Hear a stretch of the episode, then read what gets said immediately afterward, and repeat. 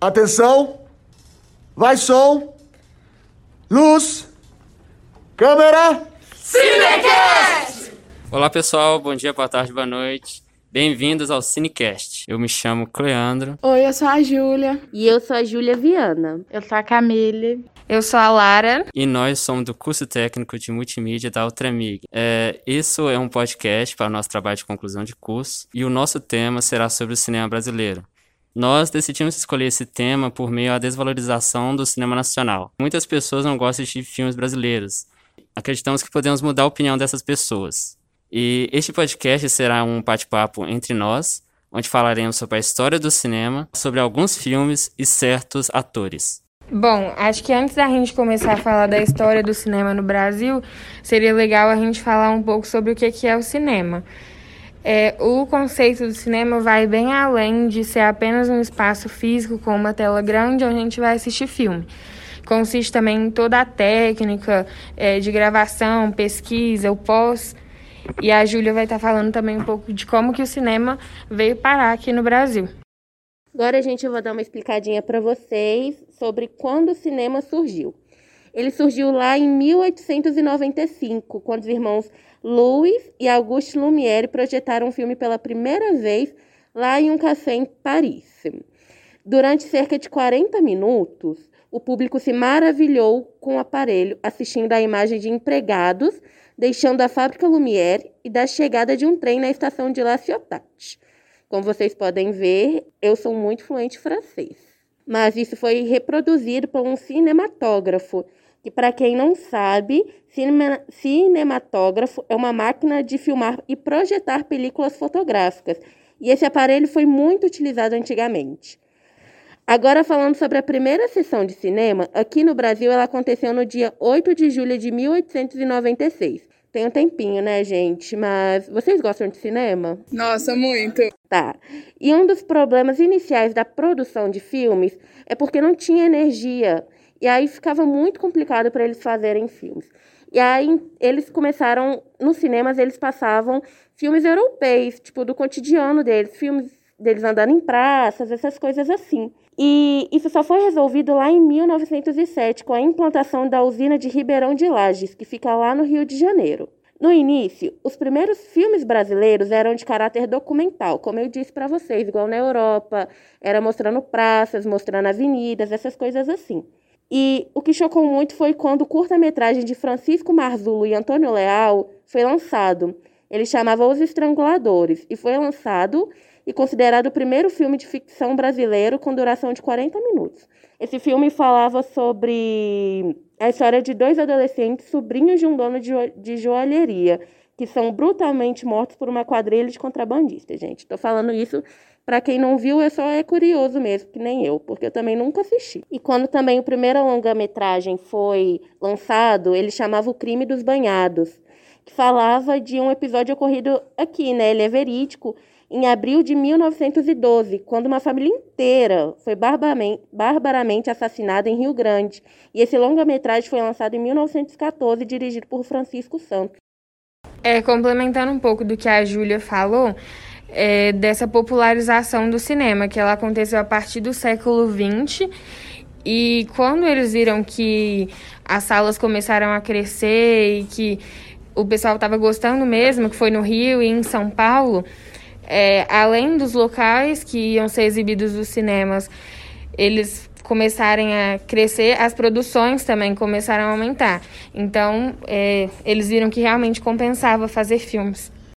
Agora falando um pouquinho mais sobre a atualidade, né? O, os brasileiros em si mesmo, eles têm um grande preconceito com o próprio cinema nacional. E o Nelson Rodrigues, ele fala um pouquinho sobre isso, né? Ele até criou um, um, um termo, né? Ele cita um termo que é o viralatismo cultural. A gente menospreza a nossa própria cultura e o que veio da gente mesmo, né? E isso é muito ruim. Inclusive, quando a gente escolheu o tema do podcast, esse era, essa era uma das pautas do, do porquê, né? Para incentivar e para mostrar a, a valorizar essa, a nossa cultura. sobre o mercado. Vamos falar um pouquinho agora sobre o processo de, de produção, de valores, entender que realmente precisa de um, de um investimento e entender também que não é porque às vezes um filme ele é com baixo custo, ele é com um, um, uma produção menor, né?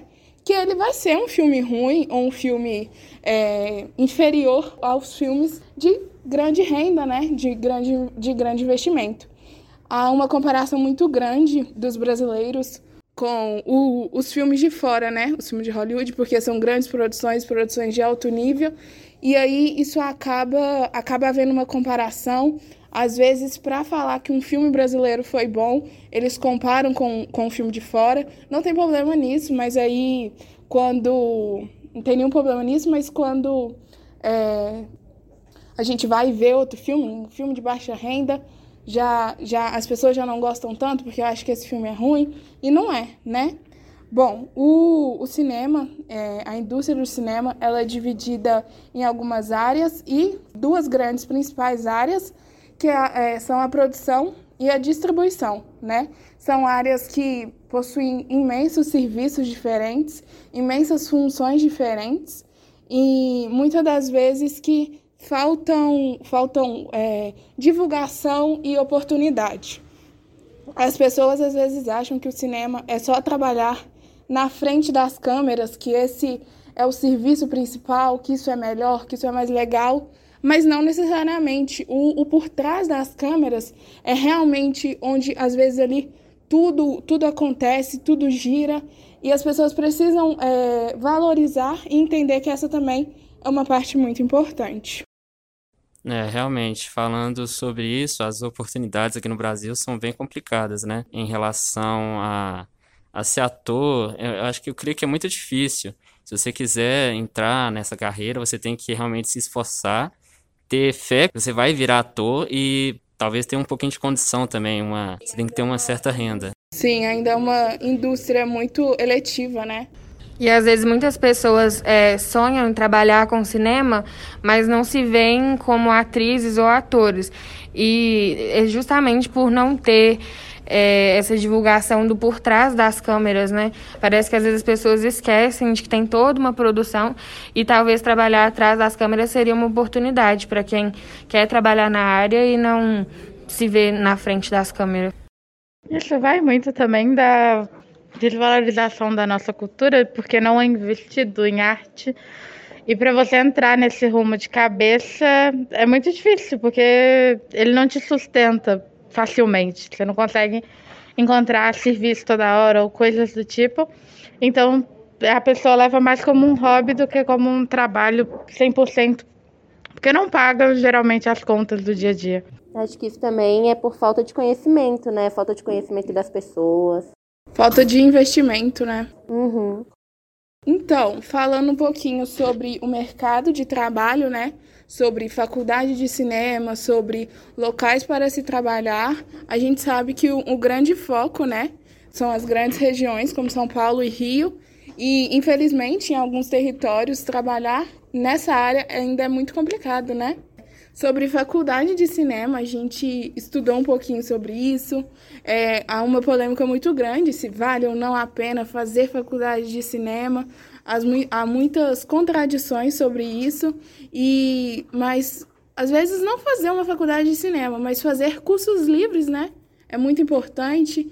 E fazer contatos também nesse ramo, isso é muito importante para quem aí tem interesse de ingressar na área é, fazer contatos, conhecer pessoas é de extrema importância.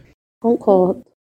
E, tipo, falar de cinema, a gente mesmo não valoriza muito, porque o brasileiro tem como sempre valorizar o que vem de fora e nunca o que a gente produz. Então, no, todo mundo já ouviu alguém falar que o cinema nacional não presta ou que não é bom. Porém, a gente tem diversas obras que são reconhecidas mundialmente, tipo Tropa de Elite, Tipo. Mazarop. Cidade de Deus. Cidade de Deus, que foi um filme que ficou reconhecido mundialmente e retrata muito da cultura do brasileiro. É uma forma que a gente se identifica muito, porque a gente está acostumado com obras de Hollywood ou obras de outros lugares onde retrata a realidade deles. Tipo, o dia a dia de um estadunidense. E todo luxo e o Natal com neve, aquela coisa toda. E quase nada que retrata o nosso dia a dia. Não tem muita sobre a nossa cultura, né? Exatamente. Igual tem o Minha Mãe é uma Peça, por exemplo, que retrata muito bem o que é uma família brasileira. Que é tipo, todo mundo conhece uma Dona Hermínia e toda mãe é praticamente uma Dona Hermínia. Então, todas as dramas, os problemas que acontecem é muito problema do brasileiro no dia a dia dele. Eu acho muito legal porque eu, pelo menos, quando eu assisto alguma coisa, quando eu vejo alguma coisa, eu gosto de me identificar com aquilo para me sentir ali dentro, me sentir mais parte da história. E quando a gente vê filmes que se passam em Nova York, em outros lugares, é muito legal. Mas às vezes a gente não consegue entrar tanto na, naquilo ali porque não faz parte da nossa realidade.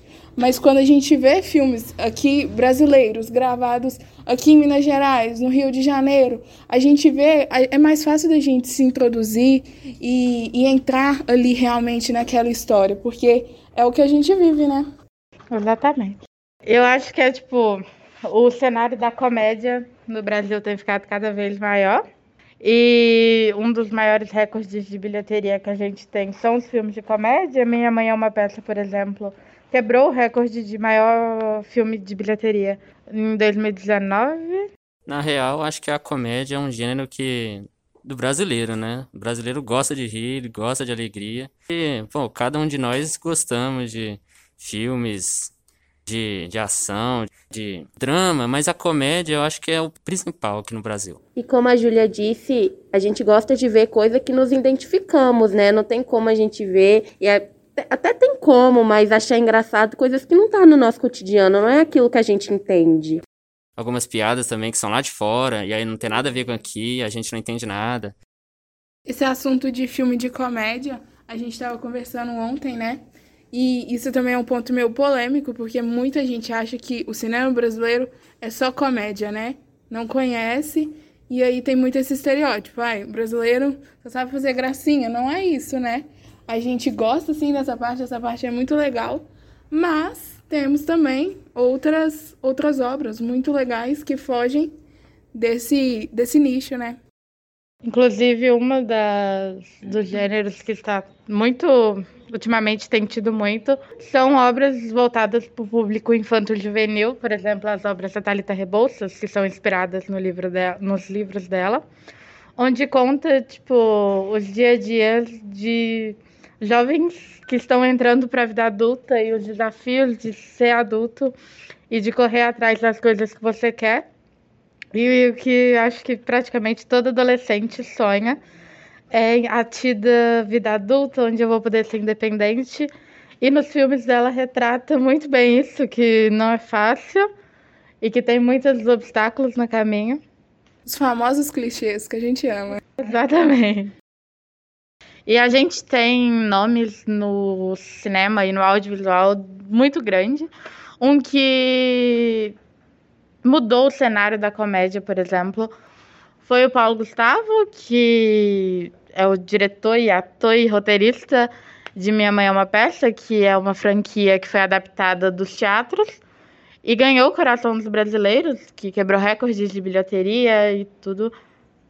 E essa franquia deu a ele várias indicações a prêmios. Foi o que fez o boom dele todo. E hoje, infelizmente, ele não tá mais entre nós. Eu lembro que minha mãe assistiu os filmes dele e quando ela teve a notícia que ele faleceu, ela meio que passou mal, ela realmente passou mal. Acho que ela sentiu muito, ela gostava bastante dele.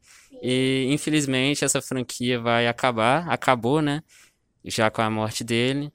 E perdemos um grande ator. Paulo Gustavo estava dentro do lar da maioria dos brasileiros, então a morte dele foi algo que tocou muita gente e não era para ser diferente, né? Porque um ator daquele nível e o jeito que ele representou a família brasileira foi muita identificação de todo mundo. Minha Mãe é uma Peça, por exemplo, foi um filme que quebrou recordes de bilheteria, passou a ser o filme com maior número de ingressos vendidos no Brasil. E é um filme que retrata muito bem o, a vivência de uma família brasileira. Eu acho que toda mãe tem um pouco da Dona Hermínia. E, tipo, o filme mostra, tipo, 100% o que é uma mãe brasileira, o dia a dia, os problemas de uma família. Que mesmo com todos os problemas, elas estão sempre unidas e no final ambos são ali pro que dá e vier. E um filme que retrata isso muito bem também é o Tudo Bem no Natal que vem. A tia que briga e leva a comida embora. E também o cenário da comédia no Brasil é muito grande. Eu acho que são um dos filmes queridinhos do brasileiro, porque a gente gosta de fazer piada dos problemas. E é impossível alguém não conhecer, por mais que não seja uma atriz do ramo mais de filmes, é a Fernanda Montenegro, que ela é mais voltada por, por novelas e peças de teatro. Porém, ela teve uma. Tipo, é impossível alguém não conhecer ela. Ela iniciou a carreira dela no ano de 1950 na peça Alegres Canções na Montanha. Foi a primeira atriz a ser indicada ao Oscar em 1998. Foi a primeira brasileira a ganhar o Emmy Internacional na categoria de Melhor Atriz, na atuação em Doce Mãe, uma novela de 2013. Mas, inclusive, Fernanda Montenegro é um nome artístico, porque o nome verdadeiro dela é Arlete Pinheiro e ela já contracenou com o marido dela, que já dirigiu diversos filmes. A sua estreia no cinema foi na produção é, de tragédia de Nelson Mandela, A Falecida, que estreou em 1964, sob direção de Leon Riesman. E em 1999, ela foi indicada ao Oscar de Melhor Atriz na atuação do filme Central do Brasil, de Walter Salles. Bom, pessoal, agora estamos finalizando nosso podcast e vem a recomendação de cada um de nós, um filme aqui para vocês assistirem. E o meu filme que eu recomendo para vocês assistirem é o Cidade de Deus, porque é um filme de ação muito top. Então, o filme que eu vou recomendar é porque algumas pessoas elas acham que pra gente ter um filme sessão da tarde, um filme que é levinho pra gente assistir, a gente precisa assistir algo que se passa em Nova York à tarde. Mas é um filme do Brasil, é uma produção da Netflix que chama Ricos de Amor. É um filme bem legal, é bem levinho de assistir e se passa no Rio de Janeiro, se eu não me engano. Bom, a minha recomendação, né, já foi citado aqui, que é o Tudo Bem no Natal que Vem. Ele é um filme muito emocionante, gente, juro. Vocês vão rir o filme inteiro. Aí no final, aí no final vocês assistem, depois vocês me contam, mas vocês não vão rir no final. Surpreendente. Eu não consigo indicar só um, mas uma pessoa que os filmes são maravilhosos para quem gosta de um clichê adolescente. São os filmes da Thalita Rebouças que exemplificam muito bem o que é uma adolescente entrando para a vida adulta e os desafios de se ter a tal independência. E eu vou indicar Fala Sério Mãe, porque eu me identifiquei o filme inteiro do meu relacionamento com a minha mãe. Quem faz ele é a Larissa Manoela e aquela outra atriz, Ingrid Guimarães. E eu gostei muito do filme e acredito que vocês também vão gostar. É, então, pessoal, qual é o seu filme favorito? Comenta aí pra gente, deixem nos comentários, nós queremos saber. E também falem qual será o tema do próximo episódio. E puxando já no assunto aí para um próximo episódio, a gente está querendo muito trazer, de repente, um convidado, né? Que inspirou o tema do podcast. Será que ele vai topar vir? Será? Será? Bom, comenta muito, né? Curte aí é, para ele topar vir, né? Participar do podcast com a gente. E é isso, pessoal. Obrigado por vocês terem ouvido. Beijo. Tchau pra vocês. Beijo. Tchau, galera. Valeu por tudo.